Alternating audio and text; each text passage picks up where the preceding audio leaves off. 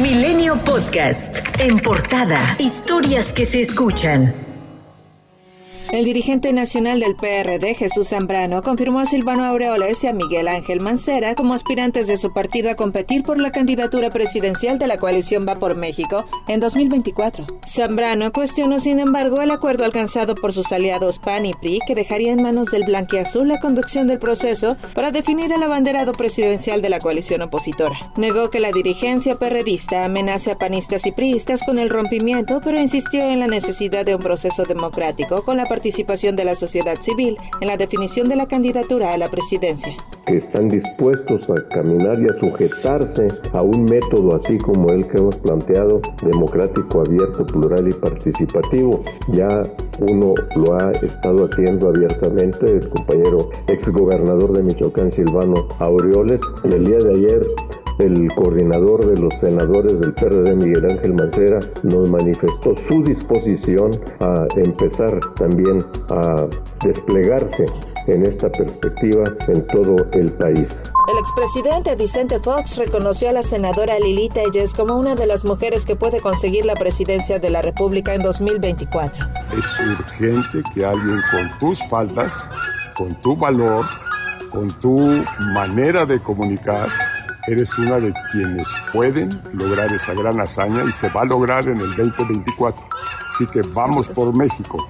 Seguro que sí. El líder nacional del PRI, Alejandro Moreno, negó que el PAN lleve la mano para designar al candidato de la coalición Va por México a la presidencia de la República. Señaló que en cualquier caso, el proceso para definir al candidato presidencial será abierto, democrático y participativo, con la consigna de mantener la unidad y garantizar la continuidad de la llamada Cuarta Transformación. El grupo parlamentario de Morena en la Cámara de Diputados se declaró listo para iniciar este lunes su reunión plenaria en el Palacio de San Lázaro con la participación de las ahora cinco corcholatas presidenciales, Adán Augusto López, Claudia Sheinbaum, Marcelo Ebrard, Ricardo Monreal y Gerardo Fernández Noroña. Así lo dio a conocer el coordinador de Morena en la Cámara de Diputados, Ignacio Mier Velasco. Al continuar con sus giras virtuales por el país, Claudia Sheinbaum, jefa de gobierno de la Ciudad de México y aspirante a la candidatura presidencial de Morena, se dirigió a distancia a simpatizantes de Morena y del Partido Verde Ecologista de México, quienes se reunieron en una hacienda del municipio de Huimilpan, Querétaro.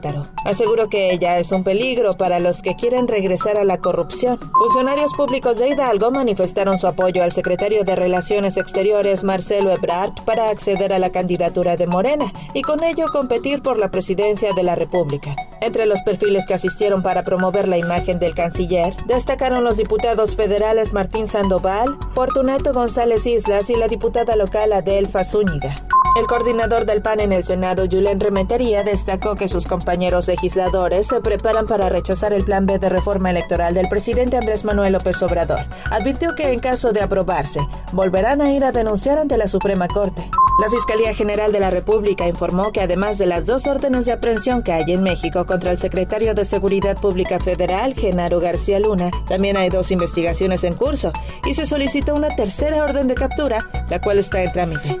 En un operativo conjunto entre las fiscalías de los estados de Chihuahua y Durango, tres internos del Centro de Reinserción Social de Ciudad Juárez, que se evadieron el pasado primero de enero, fueron recapturados. Durante la intervención, los agentes policiales fueron agredidos a balazos. Tras repeler el ataque, uno de los sujetos fue abatido. Otro más resultó lesionado, quien horas más tarde falleció. Con esta acción suman 19 personas ubicadas y recapturadas. La tarde de este domingo, habitantes y automovilistas reportaron la presencia de civiles armados tras trasladándose a pie y en vehículos apostados en algunos accesos de la cabecera del municipio de Cárdenas, en San Luis Potosí. Además, durante la madrugada fue captado el momento en que un convoy de camionetas ingresó al espacio urbano. Aún en horas de oscuridad, la población alcanzó a grabar con sus celulares cómo se escucharon algunas ráfagas de ametralladoras. La movilización de civiles armados ha sido reportada a través de redes sociales por vecinos de sectores como La Labor, San Isidro, Arboledas y Corita, aunque se ha buscado un posicionamiento oficial al respecto,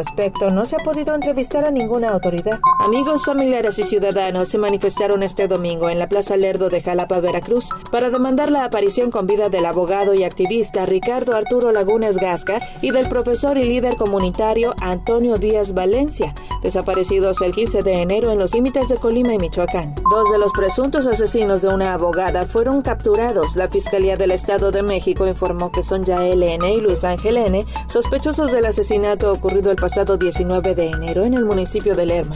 Las autoridades siguen en busca del tercer implicado. Un hombre lesionado fue el saldo de una pelea campal entre los miembros de la porra del equipo de fútbol León contra la barra de Toluca en Metepec, Estado de México. Los aficionados provenían del estadio Nemesio 10 en el municipio vecino de Toluca, donde fue celebrado un encuentro futbolístico entre ambos equipos. Este domingo las alineaciones se enfrentaron en las instalaciones del Club Deportivo Toluca, ubicado en la capital mexiquense, y el marcador final del encuentro fue un empate en ceros. En un video captado por un ciudadano, se aprecia como algunos algunos aficionados de León cruzaron sobre la avenida Estado de México.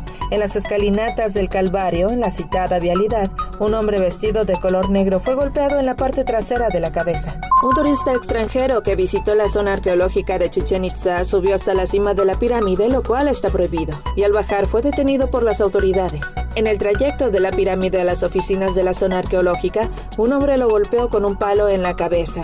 En tanto, en otro video se aprecia que una persona lo golpea en el estómago apenas pone un pie afuera del castillo. Posteriormente, agentes de la Guardia Nacional y elementos de la Policía Municipal lo arrestaron por el hecho. Milenio Podcast.